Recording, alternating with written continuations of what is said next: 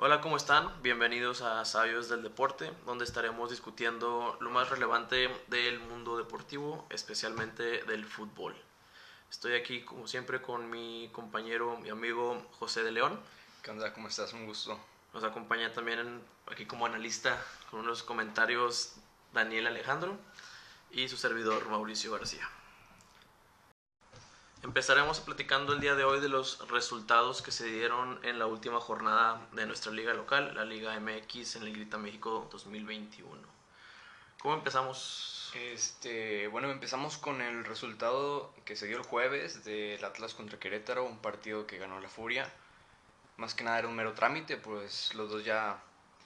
El Atlas ya tenía eh, asegurada su liguilla y el Querétaro, pues, aunque ganara, gan Ah, Quedaba fuera. Sí, en cualquier resultado ya no tenía posibilidad de, del repechaje. Claro, igual creo que era importante para el Atlas, así de esta manera seguro ya el segundo lugar y con una muy buena temporada en general, una muy buena ofensiva, que fueron 23, 20 goles que metieron y con nada más 10 goles recibidos. Sí, fue la mejor defensiva creo que de, de esta campaña. Junto con la América, ¿no? Junto con América, claro.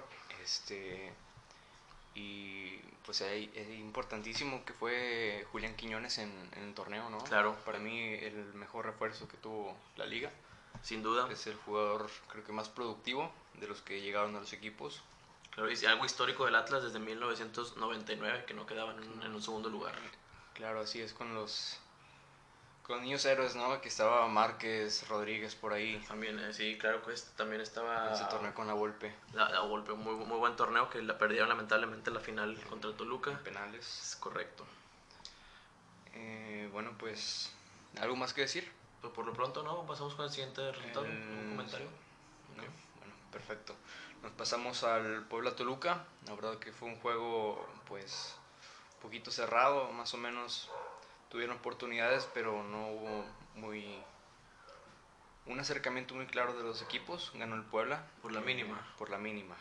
Claro, creo que es algo preocupante, sobre todo por parte del Toluca, que se enfrente a, pues, a, esta instancia con ya casi dos, que son dos meses sin, sin, sin un resultado positivo. Sin unos tres puntos, güey, desde que... De con América, ¿no? Sí, el último partido que no fue contra el América, 3-1, que la verdad parecía que el Toluca iba a despegar pero no, para nada, fue todo lo contrario, se empezaron a dormir. No, no han sumado de tres desde entonces y pues bueno, vamos a ver cómo, cómo afrontan el repechaje ahora que les toca. Eh, pues mira, te puedo agregar que el Toluca no juega mal, güey. No, para nada. Eh, le está fallando un poquito arriba. Porque, La contundencia. Sí, sí, sí. Porque tienen al mejor generador de juego de la liga, más creo que es el líder asistidor por dos torneos consecutivos, este y el pasado, a Sambu, güey. Sambu, ese sí, es un gran este, tiene muchísima experiencia Zambuesa. Y pues, neta que triste y espero que se pongan las pilas en el repechaje porque la van a sufrir. Pues es un equipo, a final de cuentas, que, que con todo y todo el mal paso que están teniendo no se puede dar por muerto, en absoluto. Sabemos la calidad que tiene Hernán Cristante como entrenador. Este es, si no me equivoco, su tercera etapa en Toluca, segunda o tercera etapa en el Toluca. Ya ha llegado a la final. Este, y bueno, el Toluca, si bien está pasando por un momento, creo que va a sorprender en, la, en el repechaje y posteriormente en la liguilla. Eh, nos pasamos al juego, al tercero que fue el viernes, en el de Mazatlán, Guadalajara, donde ganaron a Chivas, que, que la sufrieron también. Eh, en, en, los últimos minutos ganaron también por la mínima contra el Mazatlán, que pues la verdad no, pues no, fíjate que el Mazatlán empezó con una temporada sorprendiendo, ganándole el Cruz Azul al campeón. Este, tuvo un buen arranque, pero a partir que fue la quinta, creo, jornada, para entonces ya se regresó ahora sí que a su realidad.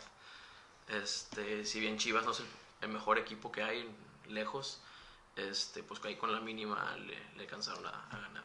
A ganar en los últimos minutos es algo importante porque los delanteros de Chivas creo que han marcado tres goles en, los últimos 10 partidos. Entonces, eh, el tema del gol está muy discutido también en el rebaño, pues tienen que tener un delantero referente, ¿no? Desde JJ que no tienen un, uno referente. Claro. Y pues igual los dos equipos van a estar en repechaje. El Leaño batalló bastante para que las Chivas arañaran ahí puestos de, de repesca. Pero pues vamos a ver qué, ¿Qué, les espera a esos equipos en, las próximas de fechas? De hecho, José, creo que te tengo que corregir porque Mazatlán no está en repechaje. Sí, creo que Mazatlán por, con esta derrota quedó fuera. Algo muy lamentable es que Mazatlán durante todo el torneo estuvo en puestos de repechaje y con esta derrota ya no quedó fuera ¿verdad? por, por la combinación de lugar 13. Se quedó uno por un lugar. El Atlético de San Luis es el 12. Ah, entonces con el empate de con Santos. Santos San Luis. Eh, bueno, pues, sí, es correcto. Eh, te salvaste, güey. No, hombre, está bien. Este, así pasa, no, eh, tiene razón. Mazatlán, sí, cuando lo comentaste, sí me, creo, sí me sonaba raro, pero tienes toda la razón, Daniel. Quedó fuera con el empate de San Luis y, pues, más que nada, más importante es su propio fracaso, ¿no? Que el, Mazatlán no supo mantenerse, mantener el nivel que estaba mostrando al principio. Este, y bueno, ni modo, para la próxima. Creo que también Leaño, pues, va con la, con la inspiración, eh, con su orgullo también muy, muy marcado pues lo, acaban de renovar, ya lo confirmado que va a estar el siguiente año con, también dirigiendo a las Chivas. Entonces, pues va a querer dar una buena cara en repesca y vamos a ver cómo, cómo le va.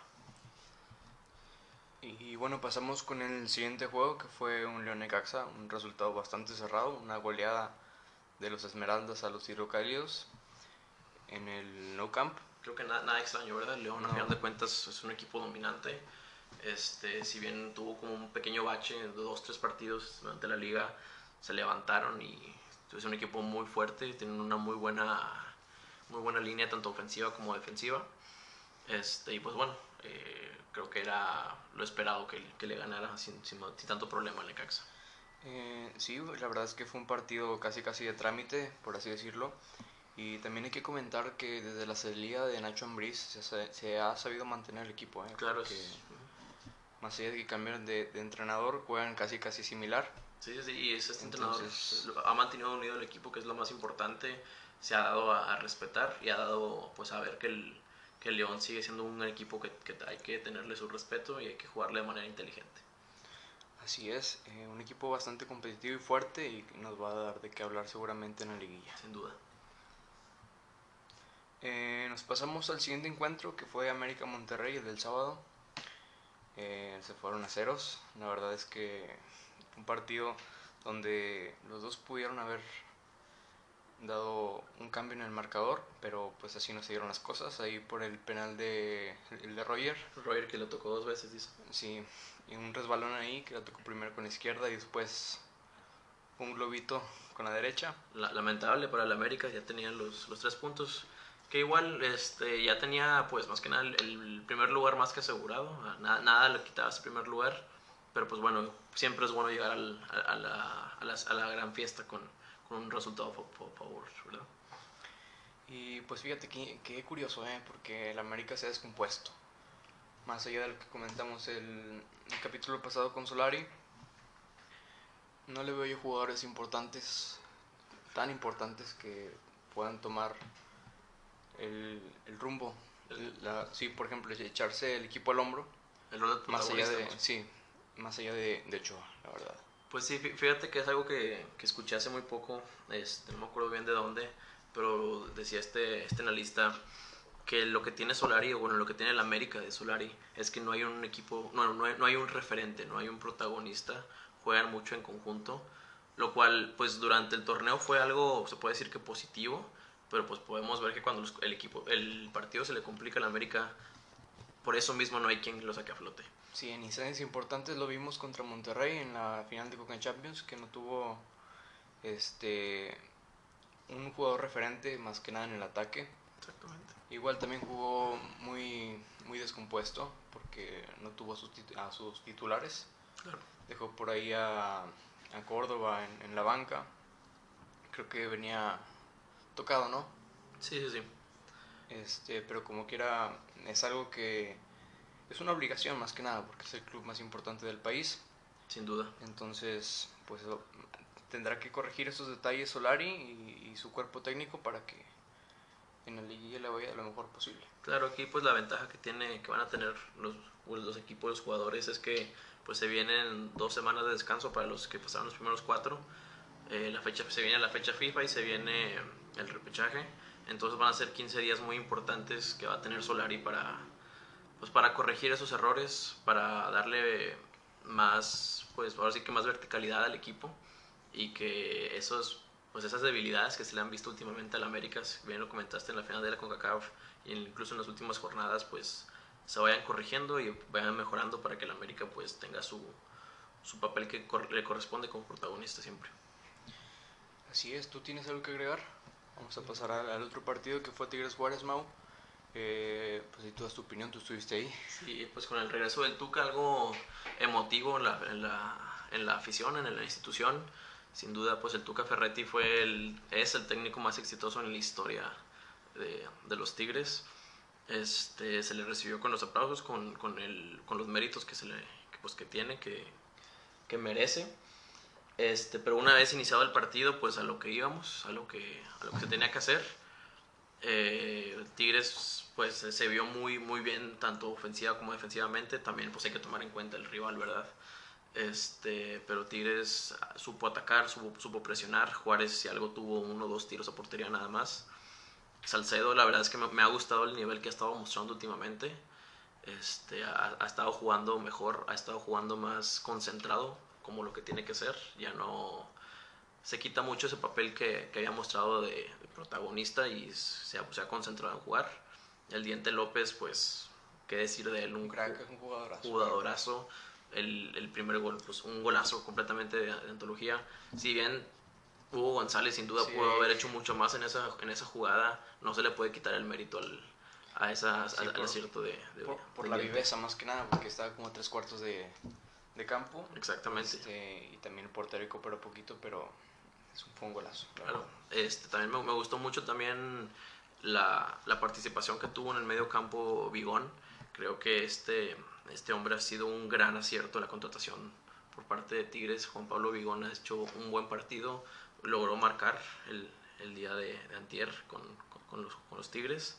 Este, se sabe desmarcar, sabe pasar, sabe ver el campo, tiene muy buena visión de campo, es un muy buen jugador. Sí, es un buen medio mixto, la verdad, es lo mejorcito que hay en la liga. Sin duda, y sin duda fue un muy buen acierto por parte de los Tigres haberlo, haber hecho esa contratación.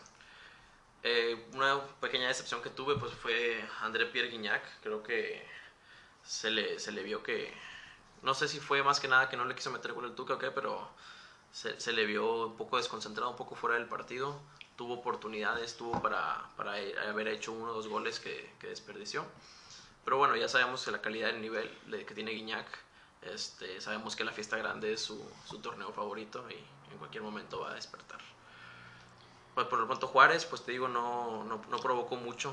Este, es, creo que fue más que nada cuidarse que no lo goleara Tigres. Cosa que creo que Tigres pudo, pudo, haber metido dos, tres goles más, pero bueno, creo que Juárez se, se puede ir contento que no, que no lo golearon peor. ¿verdad? Eh, pues sí, la verdad es que el equipo de Tigres jugó muy vertical, típico de, de, del Piojo. Sí, su estilo.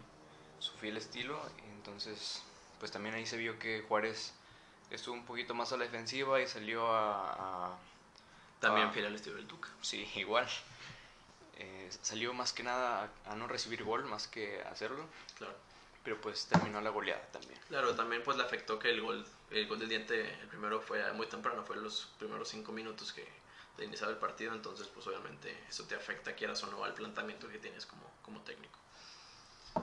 Perfecto, no hay ningún comentario más, ¿verdad? Por lo pronto no, pasamos al siguiente. Pasamos al, al Tijuana Pachuca.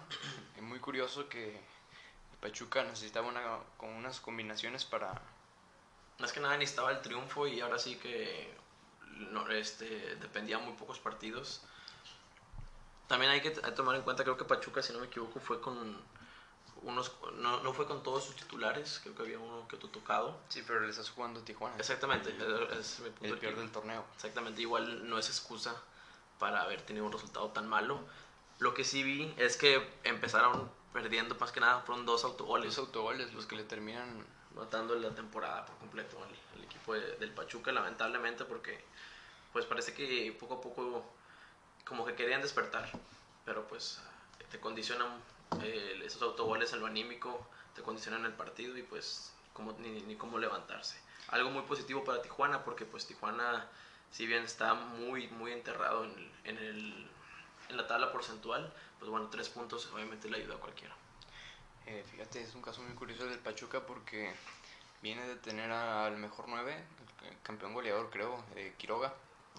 Este, unas incorporaciones muy importantes que han tenido y pues no sé qué tendrán que no se les da en absoluto. No tienen un mal equipo, al contrario, tienen jugadores muy buenos como Jairo Moreno, creo que llegó de León. Ismael Sosa también. Ismael Sosa también, un jugadorazo. Ustari, que es un portero probado completamente. Que sí es un portero ya calado en la Liga MX, que lo vimos el torneo pasado, que llegaron a semifinales, ¿no? Sí, sí.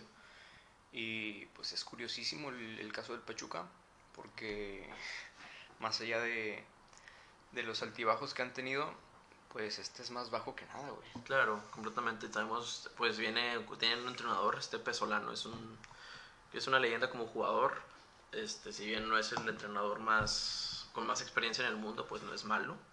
Este, entonces, esperemos que Pachuca poco a poco vaya recuperando el nivel que mostró que ha mostrado en la historia, que mostró al principio de pues de los 2000 y pues que vaya recuperando el protagonismo que sabemos que, que tiene este equipo de Pachuca.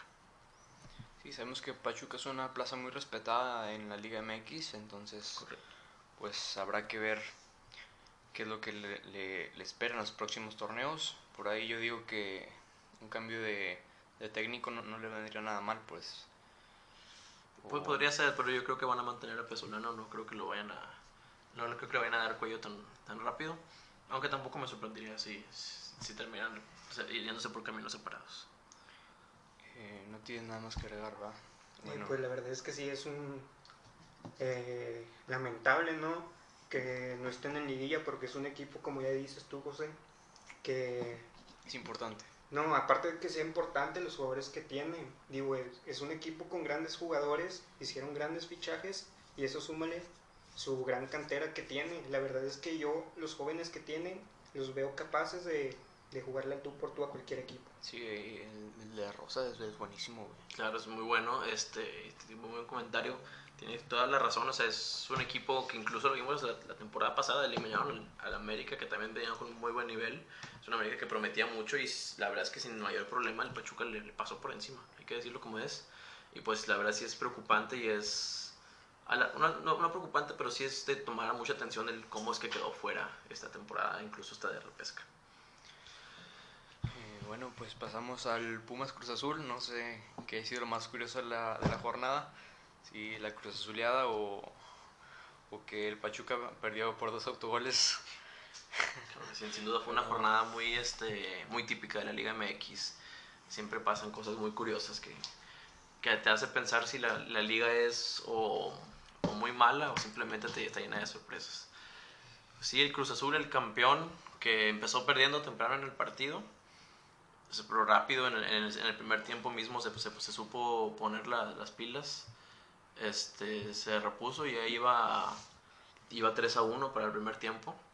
Este, la verdad es que te lo dije cuando, cuando estábamos ahí con los sultanes, que vi el marcador, o sea, ya parecía que, Pumas, Está más que cerrado, Sí, parecía que Pumas ya se estaba despidiendo también de su, de su postemporada.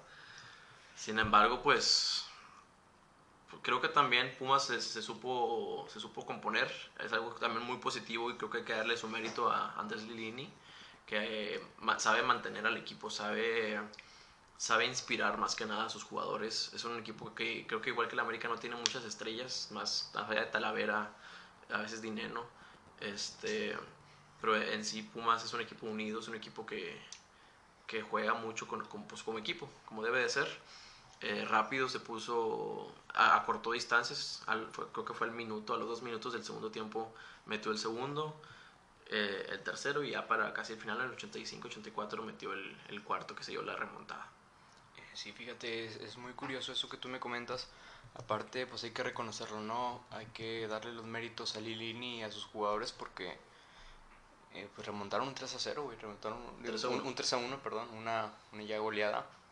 Eh, y ya lo han hecho dos veces. Sí, la segunda vez. Es la segunda vez que le meten cuatro Cruz Azul. Sí. La primera fue... En semifinales de la antepasada. De la antepasada. Sí, que perdieron la final contra León. Y ahora, pues otros cuatro. Y para meterse a repesca. Más que nada es... Es un, un gran mérito, un, un gran partido que, que lograron sacar. Y pues hay que reconocerlo. Sí, y más que nada creo que es Aquí preocupante también la forma en que, en que Cruz Azul, sobre todo esta temporada, dejó ir puntos este, con equipos que la verdad, pues tú los ves en papel y no son, equipos que no prometen mucho. Sabemos que pues Pumas, a ser un equipo considerado de los cuatro grandes, pues nunca se le puede, se le puede dejar dar por muerto completamente. Pero pues bueno, hay que ser honestos también. Pumas esta temporada no, no es ni cerca de lo que se le conoce históricamente. Este, y con grandes este claro con, grandes jugadores por parte de Cruz Azul estaba Corona este Roberto Alvarado que fue el que metió al final de cuentas el, el hat trick metió los tres goles pero pues bueno vamos a lo mismo qué haces cuando se, te cae lo anímico eh, Fabio Álvarez en el 46 que metió el gol rápido en el segundo tiempo ya fue Diogo de Oliveira que metió el doblete para sellar la remontada creo que es un gran mérito por parte de Pumas pero también un gran error por parte de Cruz Azul al, dormirse y dejar el partido así de sencillo. Eh, pues pasamos a otro, ¿no? Ok. Pasamos al Santos contra San Luis, un duelo que vamos a ver otra vez en, repesca, donde el Santos dependía de una combinación de resultados que al final tampoco se dieron para poder entrar entre los cuatro primeros. Pero pues la verdad es que fue un juego bastante cerrado, más que nada porque más allá del 0-0 tuvieron oportunidades, pero ninguno concretó. Por ahí. San Luis tuvo un penal que. El penal de, el de Berterame. Que significó no nada más el empate, sino también que dejó ir su campeonato de goleo. No quedó empatado con, con No, sí, pero, pero, pudo haber quedado campeón por solitario y quedó, empatado con el diente, de cuentas. Eh, un campeón de goleo. Bueno, los dos con nueve tantos, güey. Con nueve tantos son algo preocupante, ¿no? Que fueron muy pocos goles. En el torneo, la verdad es que dejó un poquito que desear esta, esta campaña. Sin duda. Porque, pues, el, los que tuvieron más goles tuvieron nueve, ni las dos cifras. Exactamente, no, También hay, pues, hay que tomar en cuenta, por ejemplo, el Diente López, pues, jugó nada más, creo que fueron ocho o nueve partidos, jugó, muy pocos partidos en, en la temporada nada más obtuvo la, creo que fueron 940 minutos, fue todo lo que jugó. De hecho es un gran mérito del diente porque eh, tuvo muy pocos minutos, tuvo lesiones, tuvo ese problema en su estómago. Sí, que, tomó dos partidos. El apendicitis. Pues es un gran mérito, la verdad. Claro, es, correcto. Este, es un, muy buen mérito por parte del diente, que pues como lo dijimos hace rato, es un crack completamente. Berterame pues también se dio de qué hablar muchísimo esta temporada. Este, y, y bueno, pues a final de cuentas eh, como bien dices, el, título de goleo empatado. Pero pues bueno, Berterame tuvo la oportunidad de irse en solitario y lo dejó ir contra Santos. Sí, también Santos que dejó ir bastantes puntos en, en esa temporada y pues la verdad es que es un algo que tiene que ahí replantearse el cuadro de, de Almada en los últimos minutos tener la, la contundencia ¿no? de cerrar el partido eh, creo que le hacen falta delanteros para la próxima campaña porque el gol más que nada está muy dividido en el conjunto de la Laguna. Claro. Por ahí vemos que a veces anota eh, Valdés, Gorriarán, el Mudo por ahí también, Alesio. Entonces, pues tiene algo que, que arreglar ahí en la delantera. Caso contrario, en las divisiones inferiores, que está Mancha, eh, un joven que va muy muy bien en, en la sub-21. Sí, sí. Y pues también hay que considerar eso, porque en la liguilla, bueno, en el repechaje y en liguilla, es importantísimo cerrar los partidos. hay que todo el repechaje, porque el repechaje es eso matar a morir en 90 minutos. Entonces, pues tiene que replantearse eso el cuadro de, de Armada porque eso no lo puedes hacer en liguilla, güey. Claro, aquí pues siento que la ventaja que tiene, entre comillas, ¿verdad? El equipo de Santos es que se puede decir que pues va contra el rival ahora sí que un poco más débil, ¿verdad? De los, de los ocho que van a jugar el repechaje. Creo que se enfrentan al...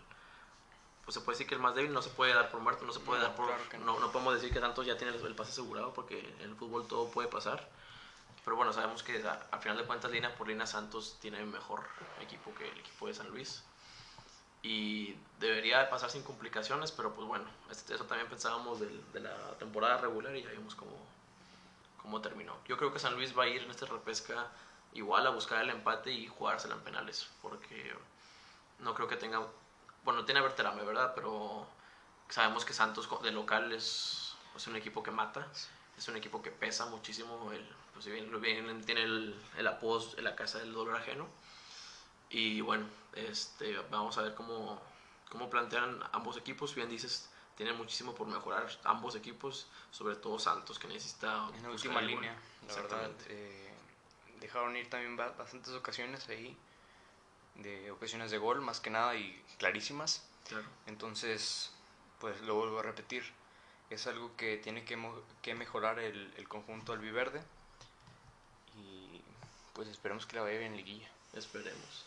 También me gustaría pues, platicar aquí de lo, creo que lo, lo preocupante que se volvió, este, se volvió muy mediocre en mi opinión, lo que fue la liga, sobre todo esta temporada. Eh, equipos con 24 puntos que, quedaron en quinto lugar, eh, son cosas que hace mucho que no se veía en la liga.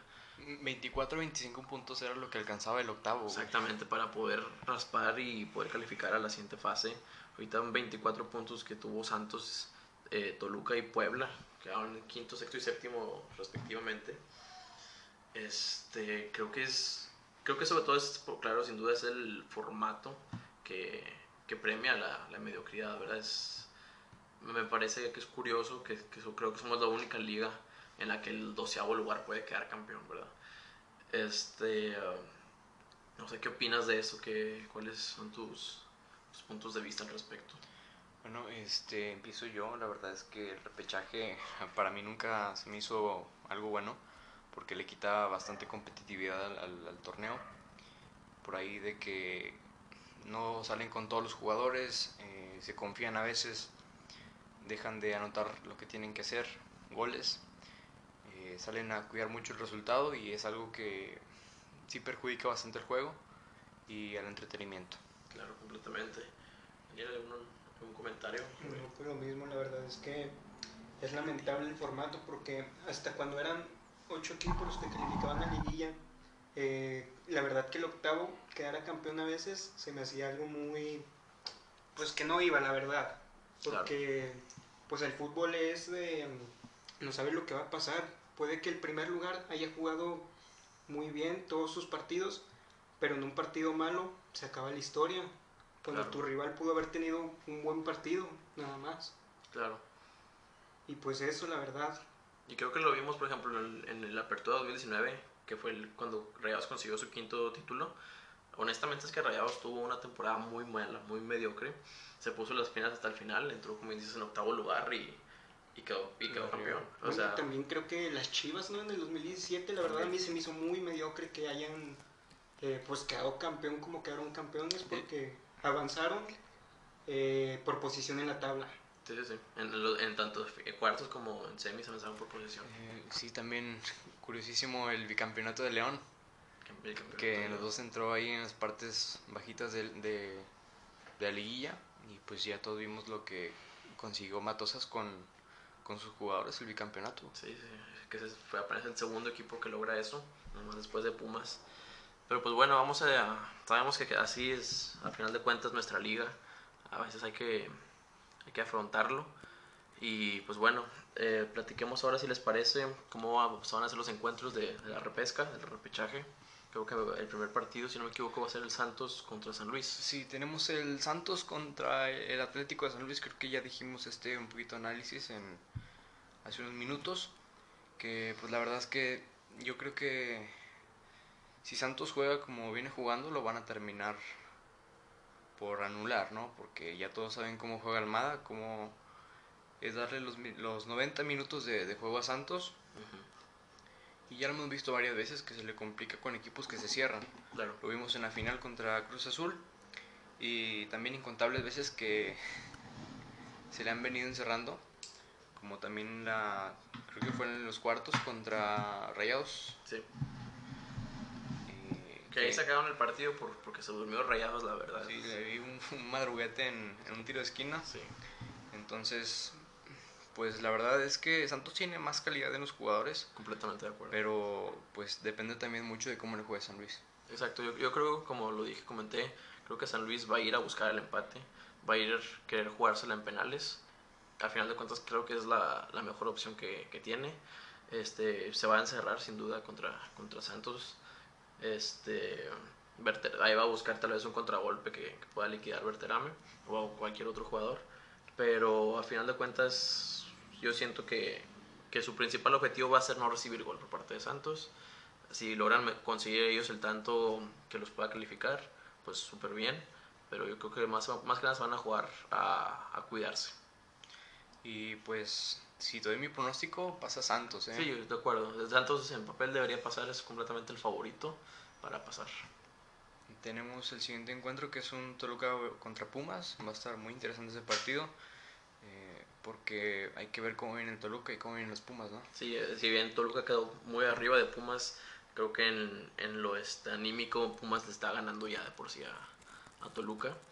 Este, de, repito, creo que Toluca nunca se le puede dar por, por muerto, por, por la calidad que tiene tanto en plantel como de técnico. Pero pues yo creo que en sí, aquí mi pronóstico sería que, que pasa, que avanza Pumas. Creo que Pumas va, va, a poder eliminar al Toluca. Este, más que nada por lo que platicamos hace un momento. Pumas, el, técnico de Lilini, lo sabe mantener, sabe hacerlos jugar bien. Este, y bueno, tiene toda la inspiración para, para avanzar contra, contra el equipo de, del Estado de México. Pues mira, aquí mi pronóstico es que pasa Toluca, la verdad. Creo que en, en este juego van a encontrar eh, el camino al, triunfo. Pues esperemos, porque la verdad es que siempre es entretenido ver a Toluca. Eh, y más que nada porque juegan en el Nemesio. Entonces hay un poquito. La afición sabemos que también juega un papel importante. Y más que nada, digo que con gol de Canelo pues veamos a ver cómo va. Entonces, este, sin duda va a ser un muy, muy buen partido, bien entretenido. Pero pues veamos a ver quién es el que avanza. En el otro encuentro tenemos a un Puebla contra Chivas. Va a estar muy, muy interesante ese juego porque hay que ver cómo llega Chivas. De, pues, se metió a, la repesca casi casi rasguñando. Hay que reconocerle ahí a Leaño y a sus jugadores ese, ese esfuerzo. Y con un Puebla bastante pagado, ¿eh? Que no sé, como que no se ha sabido recomponer de los jugadores que se ha desprendido, como Omar Fernández y Ormeño. Y Ormeño. Por ahí le pesa un poquito, pero yo creo que pasa Puebla. Fíjate que yo estoy de acuerdo contigo. Este, creo que sin duda Puebla, pues al final de cuentas, bien dices, viene un poco dolido con sus salidas, con, con cómo ha cerrado el torneo. Pero creo que al final de cuentas tiene más, tiene más mérito, va a ir con un, con un, ¿cómo se puede decir? Con un planteamiento, con una mentalidad pues ganadora, juega en el Cuauhtémoc, si no me equivoco. Sí, van, de locales. Ya, van de locales y, y bueno, Chivas si bien tiene pues esa sed de, de, ganar, creo que contra un equipo como Puebla, que, que si bien no es un equipo muy apantallador, es un equipo que se ha, se ha sabido mantener, es un equipo que sabe sorprender, no, no se cansa de sorprender, lo vimos la temporada pasada que clasificaban hasta semifinales y yo creo que estoy de acuerdo contigo que, que Puebla va a ser el que avanza. Y pues creo que sin otro comentario pasamos al de Cruz Azul contra Monterrey, en mi opinión va a ser el juego más entretenido. Sin duda. Porque juegan dos equipos que tienen unos jugadores bastante buenos, el vigente campeón contra el, vigente campeón de CONCACAF. Así es. Ya sé... Eh, no sé cómo hayan quedado en el juego pasado. Eh, pero... En, Liga creo que empataron. Y, pero en CONCACAF Monterrey le ganó 4-1 en el Azteca. Sí, sí, eso sí me quedó claro que le pasaron por encima en, en, el partido. Pero entonces, pues aquí la verdad es que no tengo favorito. Para mí va a ser un juego bastante entretenido de ver. Y pues que gane mejor. Fíjate que estoy de acuerdo, o sea, va a ser un partido muy cerrado, va a ser muy entretenido. Si, si, yo tengo que dar un favorito, creo que daría al equipo de Monterrey, este, que avanza la siguiente ronda. Este, por, va a ser un partido cerrado, va a ser por la mínima. No me sorprendería incluso que, el Cruz Azul le saque el juego a, Rayados. Pero creo que Rayados tiene ya que demostrar su poderío. Creo que el Vasco ya tiene una deuda con su afición. Si bien las aguas se calman un poquito con, con el título que consiguió en CONCACAF este, sabemos que eso para la, directiva no es todo.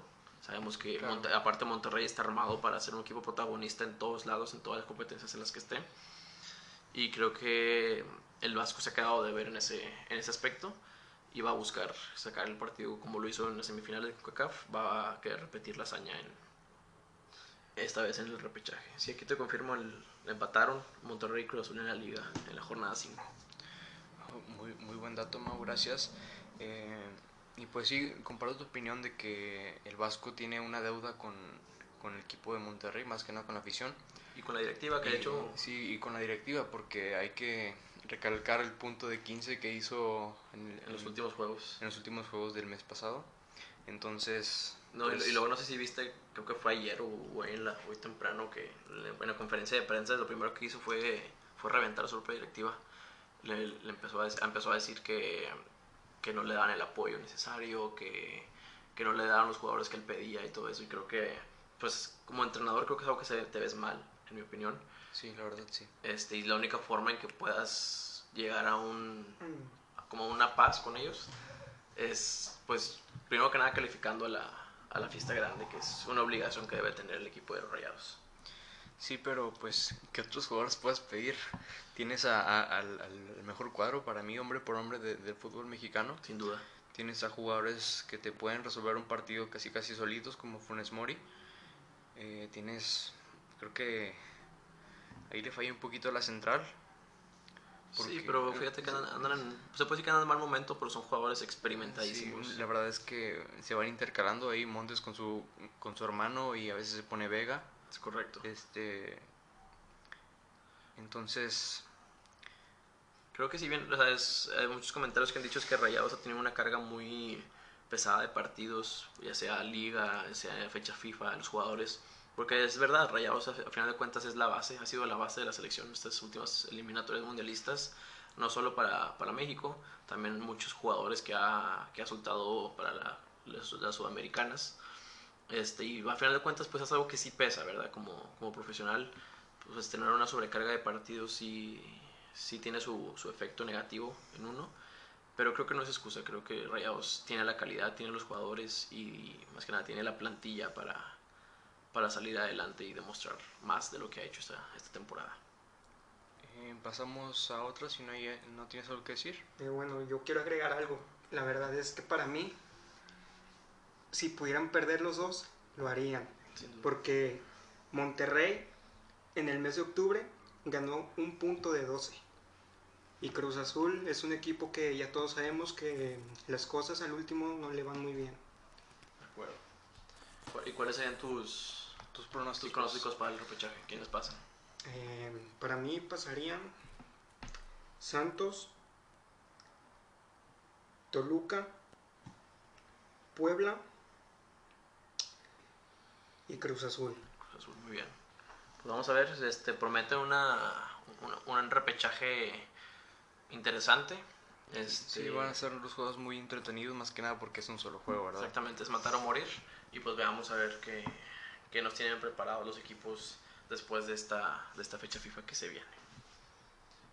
Muy bien, este, que justamente quisiera pasar y a platicar de, de, esta, de la fecha FIFA que se viene. México tiene partidos pues un tanto complicados. Complicados porque son plazas que les ha costado poquito. Exactamente. Eh, contra Canadá y Estados Unidos sabemos que ellos van a, a como están aclimatados allá en el frío. Claro. Entonces vamos a jugar en Vamos a jugar primero en, si no me equivoco, es en Estados Unidos. En Estados Unidos y, luego en Canadá. Canadá. Vamos visitante.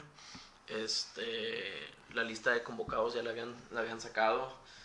Una lista, pues la verdad no, que no impresiona, porque es lo mismo que ha estado mostrando últimamente el, la verdad Tata Martino. Eh, el Tata tiene ya sus apadrinados, ¿no? Como ahí el caso de, de Gallardo. Es correcto.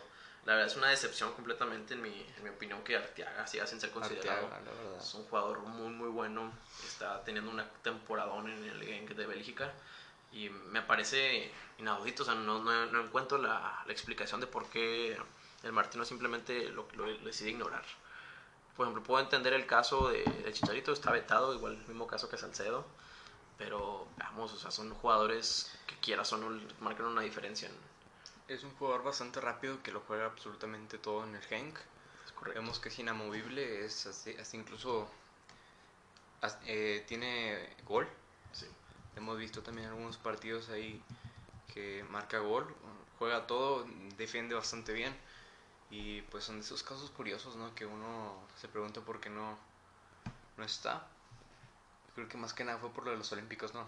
Puede ser, pero pues bueno, al final de cuentas son cosas personales que, que hay que tener en cuenta. Y creo que tú como profesional no te puedes dejar llevar por, por el tipo de decisiones y menos cuando estás jugando algo tan importante como una clasificación al mundial. Que si bien puede que México en teoría deba pasar sin ningún problema, pues tampoco te puedes confiar, ¿verdad? Sí, son partidos que, por así decirlo, de trámite, porque tengo entendido que Estados Unidos no va a llevar a sus estrellas. Pues tengo, vi que, por ejemplo, gente como Pulisic sí, sí están convocados, no sé, sabes que al final siempre... Sí, al, final siempre echan para atrás, pero... pero están convocados, no sé si se vayan a enfrentar.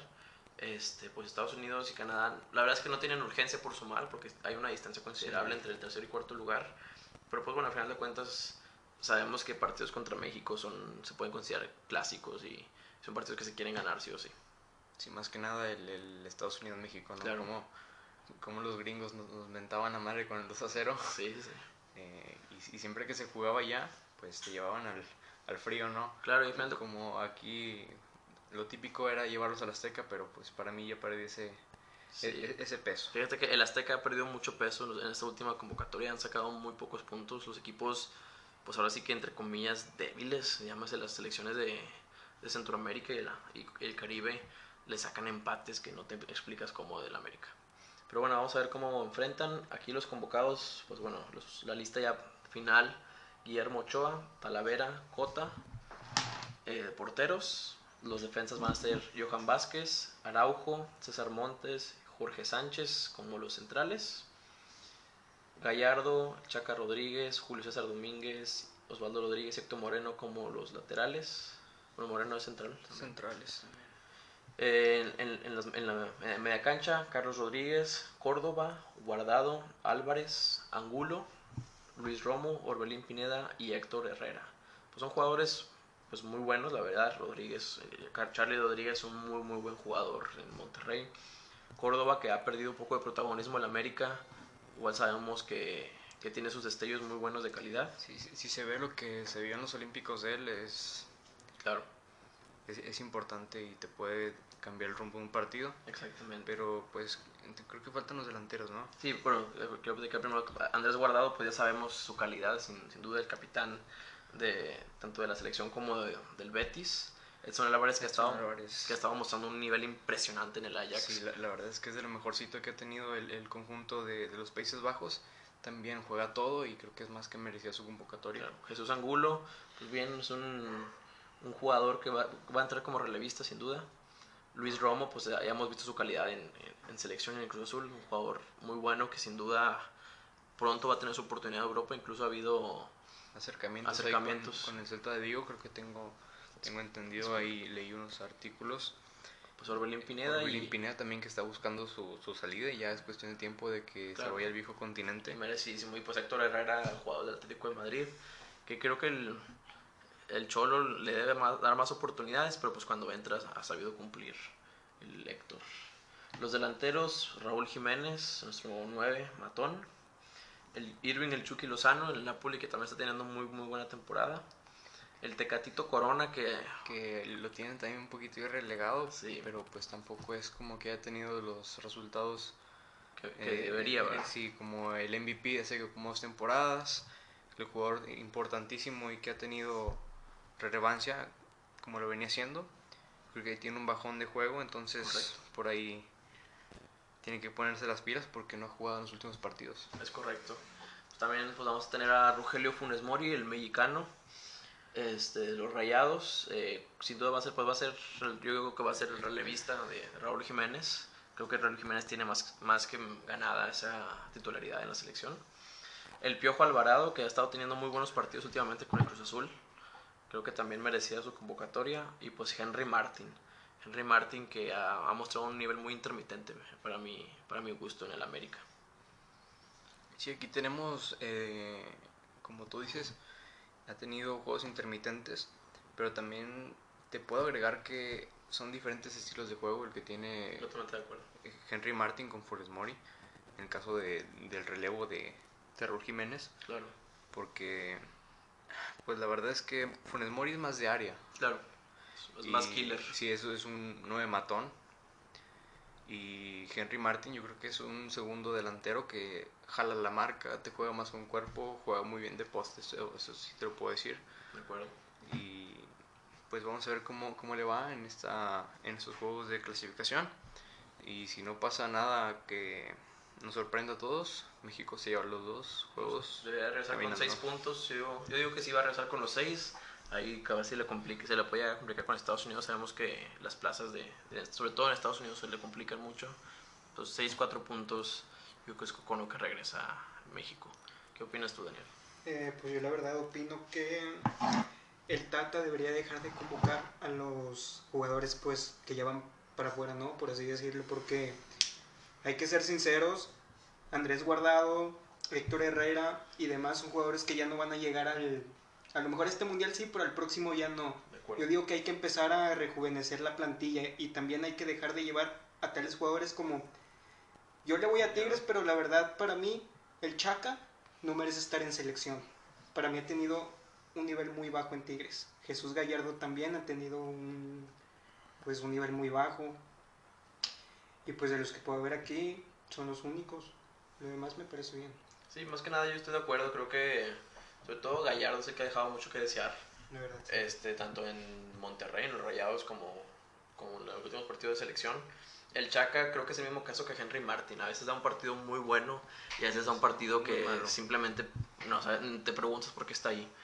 Este, el caso de Funes Mori, creo que Funes Mori fue muy criticado su, su convocatoria. Mucha gente que cree que sí, cree que no, pero creo que hasta el momento se puede decir que ha cumplido, como relevista, ¿verdad? Sí, claro. Este, creo que ha dado un buen, buen, resultado. Estoy de acuerdo. Creo que, bueno, hay que, creo que hay que terminar este proceso mundialista con Guardado y Héctor Herrera. Porque son, son hombres que te pueden liderar el vestidor. a final de cuentas, bien, son hombres que te lideran el vestidor, son pilares en esta selección. Pero sí, creo que sin duda hay que poco a poco ir rejuveneciendo el vestidor, darle oportunidad sobre todo a gente nueva, a sangre nueva, jóvenes, caso Arteaga. Este, Alan Cervantes. Alan Cervantes, exactamente. Y, pues gente que va, va, a ir saliendo en estos, en estos cuatro años que, que va a ser de aquí al siguiente mundial aquí, bueno, en Estados Unidos, México y Canadá. Excelente, muy bien. Este, um, queremos platicar ahora de, ¿le gusta el balón de oro? Pues sí. Pues, sí. pues es, es, un tema que, que salió, salió el, salió la... la semana pasada, por ahí se nos olvidó... Se, salió el rumor, la palabra. Mencionarlo, sí, el rumor. De que Lionel Messi iba, iba a ganar el, el, mundial el, el, balón de oro, que France Football se lo comunicó. Honestamente, mira, todo aquí la gente que me conoce sabe que, que para mí Messi es lo máximo, es el mejor juego de la historia en mi opinión, pero pues también tengo que ser honesto con, conmigo mismo y con la gente que nos escucha creo que este balón de oro es más que merecido para el Robert Lewandowski. Sí, más que nada porque se lo deben desde el año pasado. Es correcto. Este, si bien el, balón de oro se canceló el año pasado, creo que este año también ha demostrado una gran calidad, ha demostrado un, este, un nivel impresionante y creo que Robert Lewandowski es el, el ganador. Si bien Messi pues, tiene su mérito, sería, sería, sería echar mentiras decir que, que Messi no tiene méritos para haberlo ganado este, fue campeón de Copa América, campeón de la Copa del Rey, fue el mejor goleador en, ambos torneos, eh, asistidor, sin duda. Sabemos la calidad que tiene Messi, pero creo que Lewandowski tenía que haberse llevado este balón de oro. Eh, sí, la verdad es que también comparo tu opinión. Para mí, si me preguntas quién ha sido el jugador más consistente en este último año y antes poquito del parón, eh, te diría que Lewandowski porque es una máquina de hacer goles, todos sabemos la calidad que tiene, todos sabemos las cosas que puede hacer y pues yo también se lo daría la verdad porque es un jugador que está más que comprobado que te cambia un partido, un partido importante, que te cumple haciendo goles, que te cumple haciendo jugar al equipo. Entonces, pues por ahí yo también, si tendría la oportunidad, se lo daría. Daniel, ¿cuál es, cuál tu opinión? Tu, eh, pues yo también se lo daría a Lewandowski. Como ya comentaron, es algo que se merece desde el año pasado. Eh, pues nada más eso, Lewandowski. Muy bien. Comentado pues, corto pero preciso, como debe de ser. Eh, pues no sé si quieres platicar ahora, hablemos del caso de Xavi. De Xavi, sí que lo presentaron hoy en la mañana, bueno, aquí en México en la mañana, eh, como nuevo entrenador del Barcelona, que ya venía más que anunciado, más que cantadísimo, después de la institución de Kuman, que la verdad para mí debió de haber sido antes. De acuerdo. Como aficionado al Barcelona pienso que se tardaron bastante y le dieron confianza además, incluso. Por ahí yo le hubiera dado la oportunidad a, a García Pimienta, que venía jugando bastante bien con, con el Barça B. No, el, mismo que fue Pedri, que ahora el Ricky que no lo quería meter, no sé por qué estaba a fuerzas, lo, lo, tenía borrado a Ricky. Lo tenía más que relegado a la banca, sí. la verdad. Este, sí, la verdad estoy de acuerdo, creo que le dieron vida de más a, a, Ronald Koeman. Ronald Koeman. Este, creo que Xavi este, tiene un, tuvo un paso muy bueno en el Alzad. Este, tuvo un, buen pues un, buen lugar, ¿verdad? Tuvo, mantuvo a flote, tuvo, jugaron muy, jugaba muy bonito, no sé si llegaste a ver el partido del, sí, sí, le del, equipo catarí, jugaba muy muy bonito. Pero pues bueno, a final de cuentas se viene un reto muchísimo más complicado, obviamente. El Barcelona. El Fútbol Club Barcelona es mil veces más importante, es más complicado que, cualquier equipo de Qatar. Este es a final de cuentas de los equipos más grandes que hay en, Europa. Y bueno, está pasando por un, por un momento muy malo. Está en, se, encuentra en décimo lugar de la, de la liga. En décimo, ¿eh? Está más cerca del descenso que del primer lugar. Entonces, este, pues vamos a ver. Eh, Xavi pues llega, llega con, con, mucha ilusión. Este, promete mucho mejorar su, el estilo. Pero a final de cuentas pues vamos a ver qué, qué tan impactante va a ser su, su llegada al, al, club catalán. Sí, claro, porque el nivel de exigencia que tiene el Barcelona creo que es, es más que reconocible, porque creo que es uno de los equipos que ha marcado tendencia en el fútbol mundial. Eh, ahí lo vimos por, por el sextete. Claro. Eh, entonces, yo pienso que que bueno, sí, volvimos ahí después de, un corte. Eh, pero sí, te mencionaba que el nivel competitivo del Barcelona creo que es un poquito, bueno, no es un poquito, es más exigente que cualquier club de, Qatar, incluso de, un club de Europa, porque el Barcelona, más allá del bache que viene, tiene que recomponer y, y, bastante el trabajo de técnicos anteriores, como en este caso Kuman, que el año y poquito más que se le dio, pienso que se le dio de más. Que también hay que ser, este, pues también hay que ser justos, creo que decir que todo este bache es culpa, nada más de, de Kuman sería ser mentiras, o sea, bien, este problema viene desde, desde la institución que, que hubo con este, pues con el expresidente de, de, de, Barcelona, toda esa crítica que hubo desde la salida de, que fue Luis Enrique, creo, no, desde Valverde, creo que es la ciudad de Valverde. Sí, la verdad, porque hasta con, con Valverde jugaban partidos. Pues bien, o sea, sí, llegaron a semifinales de, de Champions que perdieron de manera trágica contra Liverpool. Pero creo que a partir de ese momento, este. Pues el equipo se cayó. Llegó Setien, no, no pudo hacer nada este, Kuman menos. Este, entonces creo que es un trabajo muy importante tanto de Laporta, que es el nuevo presidente, como de Xavi. Sí, creo que tienen que hacer un trabajo la directiva y el técnico por igual, porque tienen que ver la, la, la posibilidad de, los, de traer nuevos, refuerzos, porque si pienso que le falta un poquito en posiciones como la delantera, más allá de la, de la salida de Messi. Claro, porque hace, hace falta un 9 de un 9 referente porque no tenemos. Claro, está Ansu Fati, pero pues Ansu Fati se acaba de lesionar otra vez. Este, Agüero igual. Agüero pues sí tuvo ese problema ahí de salud. Eh, Dembélé pues llega y se rompe otra vez, no, no dura ni un partido. Que es jugadores muy buenos, pero pues al final de cuentas lo que necesitamos que jueguen, ¿verdad? Si no, no, no sirve de mucho. Y bien dices, necesitamos esos referentes, necesitamos esas llegadas no sé si viste que salió el rumor que estaba entre traer, creo que queda Gabriel Jesús y mandar a. No, no Sterling. A Sterling, sí. Por, eh, Sterling por, por, por, por Frankie.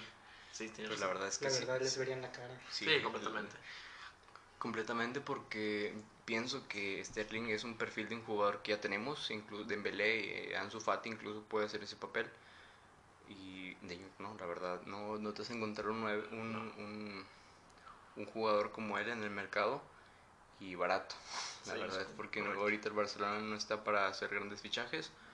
Pero igual vería el rumor, lo veía antes de, antes de venir para acá, de Perisic. No, Iván Perisic. Iván Perisic que se que rompe contrato con el Inter este año, en verano. El, entonces, pues ahí está viendo la posibilidad de, llegar gratis. Y pues la verdad es un, hombre que no, no, me disgusta porque ha venido jugando bastante bien con, con el Inter. Tiene un muy buen nivel. Este, si bien el Inter viene de ser campeón, por esta temporada como que pues no, no, ha dado partidos malos, pero pues no es nada comparado a lo que viene el año pasado, ¿verdad? Sí, creo que le falta por ahí este, en la delantera eh, cerrar partidos porque más allá de la salida de Lukaku, y igual le inicia con unos recetas más, pero pienso que le falta un poquito más de punch arriba porque tenemos entendido que Lautaro no es un hombre de área.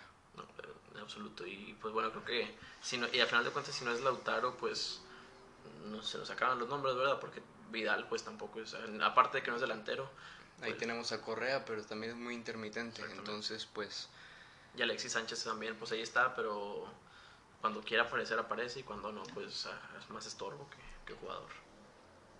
Y seguimos, seguimos hablando de, del Barcelona, eh, por ahí salió un rumor de que el PSG intentaba robarle el técnico a, a Xavi al Barcelona, el nombre el de Xavi Hernández, pero todos sabemos que llegó al Barcelona. Sí, es el equipo de los amores. Eh, a final de cuentas Xavi no iba a rechazar al Barcelona, es el equipo que tenía siempre preferencia a llegar. Este, y bueno, o sea, entiendo más que nada porque el PSG quería hacer esto. Pues Pochettino es un entrenador, para mi gusto es un entrenador muy malo. O sea, su mayor mérito es haber llegado a la final de Champions que perdió de manera Trágica, bueno, aunque... No, deja tu trágica, o sea, era más, más que evidente que le iba a perder. Venía un, Liverpool que venía con un nivel extraordinario y pues bueno, o sea, el, el Tottenham de Pochettino no, no impresionaba a nadie y el Paris Saint Germain pues está más que nada decepcionando a todos. Sí, la verdad digo, digo trágico porque los Spurs llegando a una final es algo que se da algo algo raro, la verdad. Bueno, pero es que igualmente no fue tanto mérito de Pochettino llegar a esa final. fue más de Lucas Moura, la verdad. Claro, y fue, y fue que se durmió el Ajax en esa semifinal. Porque, también contra el City ganaron con un gol con la mano de Llorente. Un gol a mi gusto mal anulado. Y, el Sterling, ¿no? Sí, por eso ah, fue un gol a mi gusto mal anulado porque pega en un jugador antes de que la pelota llegue a Sterling. Y pues contra el Ajax fue Lucas Moura una viveza más que nada. Claro, y, pues que el Ajax pensó que ya tenía asegurado el pase, se durmió y Moura bien lo aprovechó. Y pues bueno, sabemos lo que pasó al final. Este, pues sí, al final de cuentas, pues vamos a ver cómo, cómo Xavi logra cambiar, si es que logra hacer el cambio. El Barcelona que tanto lo necesita, esperemos que sí, no solamente por, por los aficionados del Barcelona, sino por el bien del fútbol, creo. Sí, claro, porque es un equipo que marcó tendencia, sin duda alguna, eh, un modo de juego que después copiaron varios equipos y pues siendo sinceros no le salió. Nadie, ni, ni el mismo Guardiola que lo quiso replicar, tampoco a él le salió con, otro equipo que no fuera el Barça. Entonces, pues dejamos eso ahí, ¿no? Es correcto. Y pues bueno, ya se nos va a acabar el tiempo. Este, pues le agradecemos a todos que nos, que nos escuchen. Y bueno, nos vemos en el próximo episodio. Hasta la próxima. Pues bueno, este, ya para, para terminar, como no vamos a tener, eh, pues ahora sí que actividad en, los clubes ni en México ni a nivel mundial por la, por la fecha FIFA, pues vamos a platicar un poquito de, pues, de lo que esperamos, de los partidos que se vienen. Ya hablamos de la, de la selección mexicana, pero creo que, creo que también sería importante hablar de, los, de lo que esperamos de, la, pues de las eliminatorias, sobre todo en, tanto en Europa como en Sudamérica bueno, en, el grupo A, eh, Serbia parece que creo que es el caballo negro de, esta, de este grupo. este, es, un equipo, bueno, es un grupo más que nada que creo que todos esperábamos que Portugal lo, lo avanzara sin, sin, problema alguno. Si bien tiene un partido menos que, Serbia, Portugal se mantiene en segundo lugar con 16 puntos, 16 goles a favor y solamente 4 goles en contra. Pues sí, fíjate que es algo curioso que Serbia esté liderando el, grupo porque tiene a, Portugal, que muchos sabemos que es de las selecciones muchos sabemos que es de las selecciones que tiene unos jugadores bastante buenos, están jugando en clubes importantes de Europa y como referente cristiano, ¿no? Claro, entonces, este, pero bueno, también tomando en cuenta que pues a final de cuentas es solamente un punto de diferencia y pues tienen un partido menos, ¿verdad? También pues la verdad es que no hay mucho rival en este grupo, ¿verdad? Luxemburgo, Irlanda, Azerbaiyán son, son selecciones que pues no, no prometen mucho. Y bueno, creo que a final de cuentas los favoritos eran Portugal y Serbia en ese orden para, para calificar tanto directo Portugal y, y, y Serbia al repechaje del Mundial. Pasamos al grupo B, que aquí tenemos a Suecia, que viene como cabeza de grupo. Después tenemos España, Grecia, Georgia y Kosovo. Pues aquí creo que está más que claro quiénes van a pasar. Va a pasar Suecia y España si no ocurre nada, nada curioso. Que no creo, la verdad es que uno diría que en papel se hace sorpresa, pero creo que el nivel que ha estado mostrando Suecia desde el desde el mundial pasado es impresionante. Este, está teniendo un muy está teniendo una selección muy sólida. Ha mostrado muy buenos, muy buenos partidos, tuvo muy buena participación en la, en la Eurocopa. Este, y España, si bien viene de ser subcampeón de la Nations League, pues al final de cuentas es, un, es un equipo que no tiene una estrella principal y pues a veces eso también le, le llega a pesar mucho. Sí, más allá de los jugadores que ha dejado de convocar no Luis Enrique. Por ahí también siento que les hace falta un hombre referente arriba, como, como lo venía haciendo en, temporadas pasadas, en campañas pasadas, perdón, y también en clasificaciones. Porque ahorita quién está arriba, Morata, Morata sí, y, meten a Morata, pero pues decimos que Morata. Y a, y a ¿no? Y a, y a. Este también, pues, justamente Ansu Fati iba a tener participación esta, esta fecha FIFA lamentablemente pues tu, vino, se vino la lesión que tuvo frente al Celta de Vigo, el, sí fue Celta de Vigo. Sí, fue contra este, y pues bueno, pues, se, se cayó último minuto su convocatoria a España. Pero pues bueno, al final de cuentas, pues selecciones como Georgia y Kosovo son, no se le deben de complicar. Grecia pues a veces juega bien, pero pues realmente ahorita no tiene el, ese referente que tenía años anteriores, ¿verdad? Entonces sí, como bien dices, creo que Suecia y España van a pasar sin, sin problema su, su grupo. En el grupo C está Italia, Suiza, Bulgaria, Irlanda del Norte y Lituania. Y Italia y Suiza están ahorita empatados en puntos, nada más por una diferencia de dos goles está Italia por encima de Suiza. Creo que Suiza es el mismo caso que Suecia, ¿no? O sea, es una selección que, que hace mucho no, no se hablaba de ella y últimamente, recientemente ha, ha, estado mostrando muy buenos, muy buenos partidos. Y lo vimos en la Euro. Lo vimos en la Euro que eliminó al campeón del mundo, eliminó a, a Francia en penales.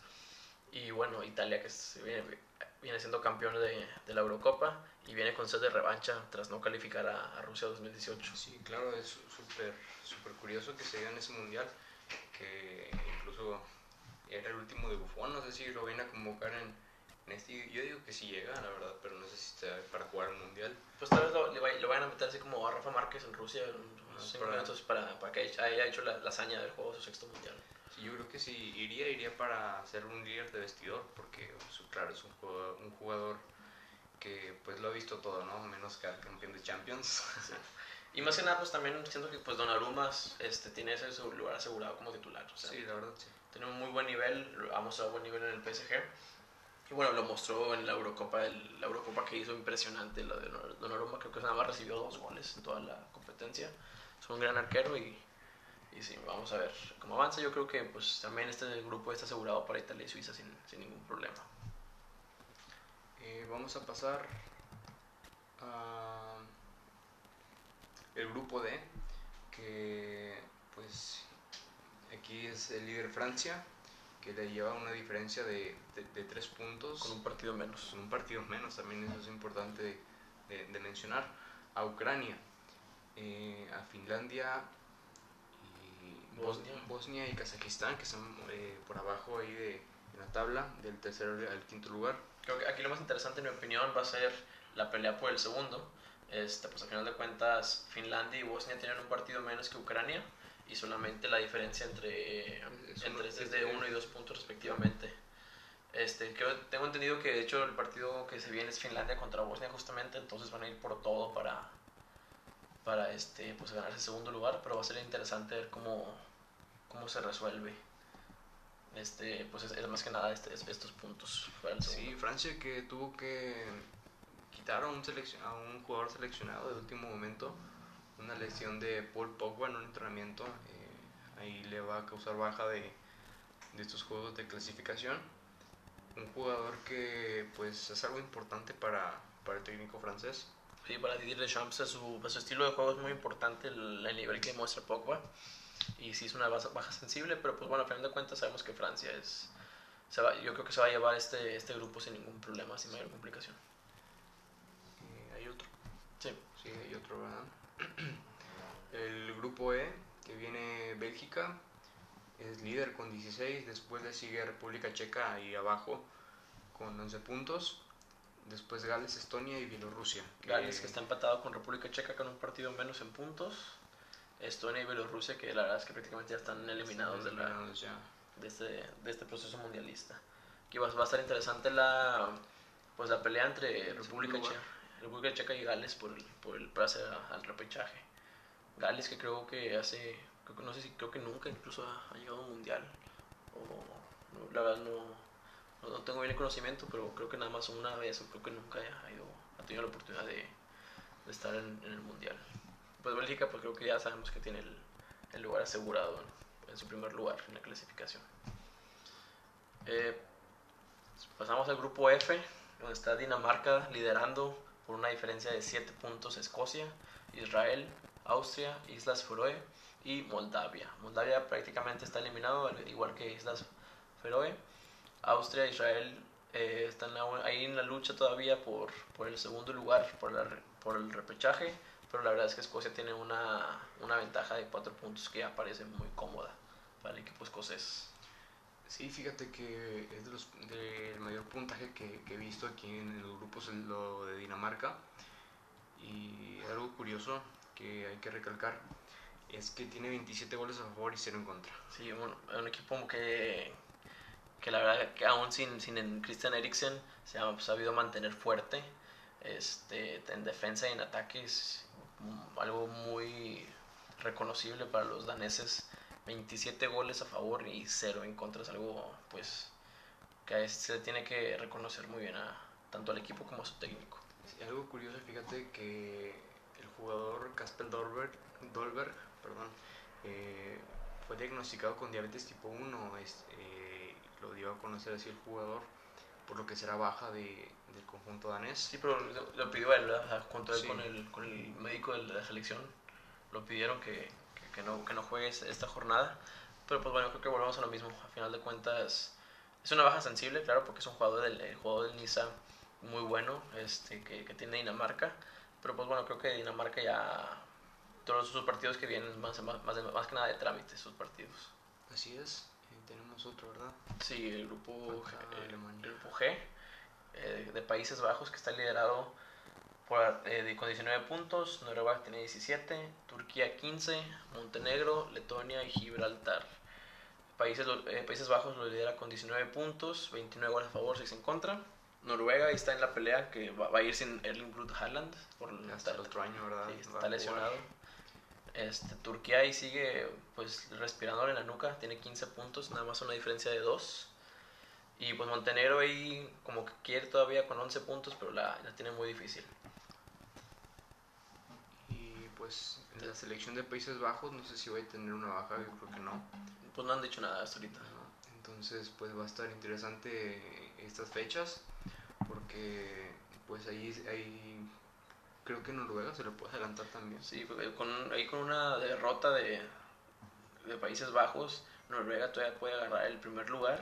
Incluso si se duerme, pues hasta Turquía lo puede sacar. Lo veo muy difícil, pero pues matemáticamente ahí está posible todavía. Muy bien, y vamos al grupo H, donde está Rusia en primer lugar, Croacia le sigue en segundo, Eslovaquia, Eslovenia, Malta y Chipre la pelea en sí, más que nada, está, aún sigue por el primer lugar entre Croacia y, Rusia. Rusia tiene 19 puntos, Croacia 17. Este, um, y pues bueno, vamos a ver. Creo que Rusia también ha estado mostrando un muy buen nivel desde su mundial. Este, para entonces, si bien no es, el, no es, la, mejor, no es la mejor selección este, a nivel pues Europa, creo que se ha mantenido, ha, sabido competir y Croacia creo que desde la final del mundial para entonces ha venido a la baja. Sí, ha venido a la baja porque pues ya también la cuestión de, la, de los jugadores, ¿no? Ya, ya no rinde igual un Luka Modric, ya no, ya no rinde igual un Perisic. Claro, y este son jugadores que pues al final de cuentas eran tus jugadores bases, jugadores que, te, que se sacaban los partidos. Eh, Mansukic que ya se, se, retiró del fútbol hace poquito, entonces pues yo creo que tiene que venir un cambio de generación en la selección eh, croata porque va a ser importante el futuro. Sin duda. Y más, más, más si quiere seguir como lo ha venido haciendo. De protagonismo, correcto. Vamos al grupo ahora, el, el, grupo I, que lo lidera Inglaterra con 20 puntos. Le sigue Polonia con 17, Albania con 15, Hungría con 11, Andorra y San Marino que sigue sin poder ganar un partido en la historia. Inglaterra, pues creo que si bien es un equipo que juega bien, tiene jugadores jóvenes muy buenos. Este, a veces puede llegar a decepcionar, ¿verdad? A veces se duerme y los equipos que no piensas que pueden hacerle competencia se los le sacan partidos. En la última fecha FIFA empataron, creo que con Albania. Pues la verdad tú pensabas que, que Inglaterra podía haber ganado sin problemas. Sí, la verdad es que creo que Inglaterra y Francia son los únicos que pueden hacer dos selecciones porque el nivel de sus jugadores está bastante elevado. Y la edad también. Sí, la edad. Son bastante jóvenes los jugadores ahí como Marcus Rashford, como eh, Saka, el del Arsenal. Saka, que, que tiene 20, ¿no? 20 años apenas, o 19. Está. Tiene 18, 19 años, entonces... Eh, pues a veces sí es decepcionante, lo puedo decir así porque partidos se le van de las manos muy fácilmente. Y son rivales que tú piensas que tiene que dominar sin ningún problema. Igual en la Euro se le fue la final. Sí, es correcto.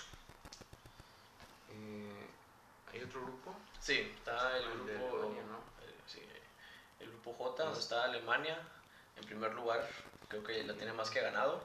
Le sigue Rumania con 13, Macedonia del Norte con 12, Armenia también empatado en 12, Islandia con 8 y Liechtenstein con un punto, que ya también pues que está eliminado Liechtenstein. Pues yo creo que la pelea está, bueno, no es yo creo, es que la pelea está en el segundo lugar, pues ahí del, del 2 al 4. Incluso el 5 eh, también se puede colar si se soberno, ¿verdad? Sí, claro. Eh, la pelea ahí está por el segundo puesto, entonces va a ser interesante porque hay un punto dos de, de, de, diferencia. Entonces, pues vamos a ver qué, qué le deparan en, en, esta fecha. Igual, vuelvo, a repetir, Alemania tiene más que asegurado su pase. Claro. Porque, pues, es Alemania, ¿no? Claro, y o sea, si bien tuvo un pequeño bajón, un pequeño bache, tanto en, Rusia 2018 como 2019, tuvo un pequeño bajón en, en, nivel. Creo que el cambio de, que, que hubo del director técnico, que ahora los, los tiene Hansi Flick, creo que sabemos la calidad que tiene Flick, que era el secreto con el Bayern Múnich y sin duda ser un, un equipo Alemania que promete mucho en su futuro. Y ya, son todos los grupos que tenemos por, la, por las eliminatorias de, de la UEFA. Quisiera platicar de los, los, favoritos. Creo que en el grupo A Portugal se lleva el primer lugar, Serbia se queda en el segundo. Creo que en eso no hay, no hay mucha discusión. no, no hay que discutir bastante porque todos sabemos que Portugal con los jugadores que tiene lo puede puede irse arriba y más porque es un punto nada más. Y un partido menos también. Eh, Suecia-España, yo creo honestamente que se va a quedar así, creo que España va a irse a repechaje y Suecia se va a quedar con la clasificación directa. Este, más que nada por el, el nivel que ha estado mostrando, también la baja de fútbol que ha, que ha tenido España y, y, las bajas que también tiene en jugadores España. Creo que España va a calificar el Mundial en el repechaje sin problemas, pero creo que sí Suecia este, va, a ser que califique directamente en este grupo. No sé qué piensan eh, ustedes. fíjate que yo pienso que España va a salir, primero porque yo creo que pues también tienen jugadores que le pueden hacer rendir por lo que veo. Más allá de las ausencias y todo, creo que tengo esperanzas de que llegue como primero en, en la clasificación. Entonces, pues es mi pronóstico, la verdad un muy buen pronóstico, es probable, España tiene, tiene, el nivel para hacerlo. Este, sin embargo, yo sí creo que las, las bajas que tiene y el bajo fútbol que ha estado mostrando le, le puede llegar a pesar. Este, Danielito, comentario. Muy bien. Para el grupo C, creo que Italia se va a llevar el primer lugar. Suiza ahí cerca se va a quedar, pero yo creo que se va a ir al repechaje. Por el segundo, la verdad es que Bulgaria e Irlanda, si bien ahí siguen en la pelea, no creo que les vaya a alcanzar para, para hacerle daño ni a Suiza ni a, Italia. Sí, fíjate, igual comparto tu opinión. Italia se va primero, porque más que nada pues es Italia, ¿no? El vigente campeón de, de la Eurocopa. Y Suiza se va segundo igual, porque la veo muy difícil que, le, que el tercero para abajo vayan a, a, poder, remontar. De acuerdo. En el grupo D, Francia, Ucrania y Finlandia, yo creo que aquí Francia se lleva el primer lugar, sin, sin duda, sin, sin mayor problema se lo va a llevar. Este, va a ser interesante ver la pelea que, que va a ser entre Ucrania, Finlandia y Bosnia. Yo creo que al final de cuentas Ucrania va a ser el que califique en segundo. Este, si bien es una diferencia muy corta entre Finlandia y Bosnia, creo que Ucrania a final de cuentas es un equipo más sólido y más este, unido y a final de cuentas va a ser el que se va a llevar el pase a la, al repechaje. Sí, igual eh, pienso que se va a quedar así el grupo, no, no, pienso que se vaya a mover más y Francia va, va del líder. Muy bien. En el grupo E, Bélgica y República Checa y Gales. Aquí Bélgica creo que en la discusión se lleva el, el grupo sin, sin más problema va a estar interesante la pelea entre República Checa y Gales, ya que están empatados en puntos. Hay que tomar en cuenta Gales un partido menos. Yo creo que Gales se lleva la posición de, de repechaje. República Checa dio una buena Copa, pero creo que Gales, al final de cuentas, es un equipo más sólido y consolidado. Sí, eh, pues yo también pienso, fíjate, que, que, Gales puede llegar al segundo lugar porque tiene los nombres, ¿no? Tiene claro. Eh, Aaron Ramsey. Aaron Ramsey tiene Gareth Bale, que ya viene en las últimas, ¿verdad? Pero pues es un hombre que te puede liderar al vestidor. Y al final de cuentas no se va a querer retirar sin haber jugado su mundial. Claro, así es. Y pues Bélgica igual, va, va primero, va, va, caminando literalmente. Claro. Entonces, pues si no ocurre nada, nada raro, creo que sí va a quedar el grupo. Muy bien. Dinamarca-Escocia, pues creo que Dinamarca tiene el grupo más que ganado, este, sin, sin ningún problema va, va a clasificar a, a, Qatar 2022. Y bueno, parece, todo parece indicar que Escocia va a ser el, el, que también se lleva el boleto. Este, si bien Austria pues tiene buenos jugadores, yo creo que le ha faltado mucho por demostrar. Le ha faltado mucha determinación porque ha dejado ir partidos también más allá de que, pues también como le compites a Dinamarca, que va invicto, y a Escocia, ¿verdad? Pero pues pienso que el grupo sí se va a quedar. Sí, de acuerdo. Creo que Escocia también se, se juega su, su, vida, su clasificación en repechaje. En el grupo G, Países Bajos, Noruega, Turquía. Yo creo que Países Bajos se va a llevar el primer lugar del grupo. Este, va a estar interesante entre Noruega y, Noruega y Turquía. Yo creo que Noruega por el nombre y por el peso que tiene, se va a llevar el, el, el pase a la, al repechaje. Este, si algo pues curioso no pasa, eh, yo, esa es mi predicción para, para este grupo. Y cabe recalcar que Noruega no va a tener a su 9, que es a Haaland, hasta el otro año yo creo, o es lo más seguro, lo que han pronosticado. Pero pues todo puede pasar, ¿no? Claro. Hay Países Bajos yo creo que se va a quedar como líder y Noruega también pasa. O sea, si bien Haaland no va, ya está confirmado que no juega esta fecha FIFA, yo creo que aún así tiene Noruega lo suficiente para, para mantenerse ahí en la pelea. Rusia y Croacia, yo creo que así se va a quedar el grupo. Sí, más allá de la diferencia que tienen, son 7 puntos entre el segundo y el tercero. Entonces, pues yo creo que nada más la pelea sería el primer lugar. el primer lugar. Que yo creo que se lo lleva Rusia, la verdad. Es que es un equipo más sólido, un equipo consolidado, un equipo que ha aprovechado sus, sus partidos buenos. Y Croacia como lo comentamos viene, viene a la baja por, por la edad. Y este y pues bueno es mi, mi, predicción es que se queda Rusia primero y Croacia se juega el repechaje. El grupo I Inglaterra y Polonia. Va a estar interesante porque por lo que comentamos que Inglaterra a veces deja ir puntos a veces si Polonia se, se, se, se aviva le puede robar incluso el primer lugar que no creo que pase yo creo que Inglaterra avanza en primer lugar y Polonia se va a jugar el repechaje pero pues bueno, todo, todo puede pasar en el fútbol. Muy bien. En el grupo J, Alemania más que ha ganado el, el primer lugar, el, pase directo a Qatar. Aquí el detalle va a estar entre Rumania, Macedonia y Armenia. Es un punto de diferencia el que, hay entre esos tres y pues va a ser interesante también la pelea por, por los puestos para playoffs. Sí, yo creo que Macedonia incluso se puede, puede dar la sorpresa y colarse ahí al repechaje, sobre todo por el papel que dio en la Eurocopa. Si bien se quedó en fase de grupos, creo que sí, sí se la complicó a final de cuentas los, a los equipos que parecían favoritos. Entonces mi, mi, pronóstico es Alemania en primero y, y Macedonia se va al repechaje. Sí, igual yo comparo tu opinión porque Alemania es una selección fuerte, eh, campeona del mundo también hace dos mundiales, entonces eh, pues comparto tu opinión, la, pelea va a estar por el, por el segundo lugar, que son puestos para playoffs.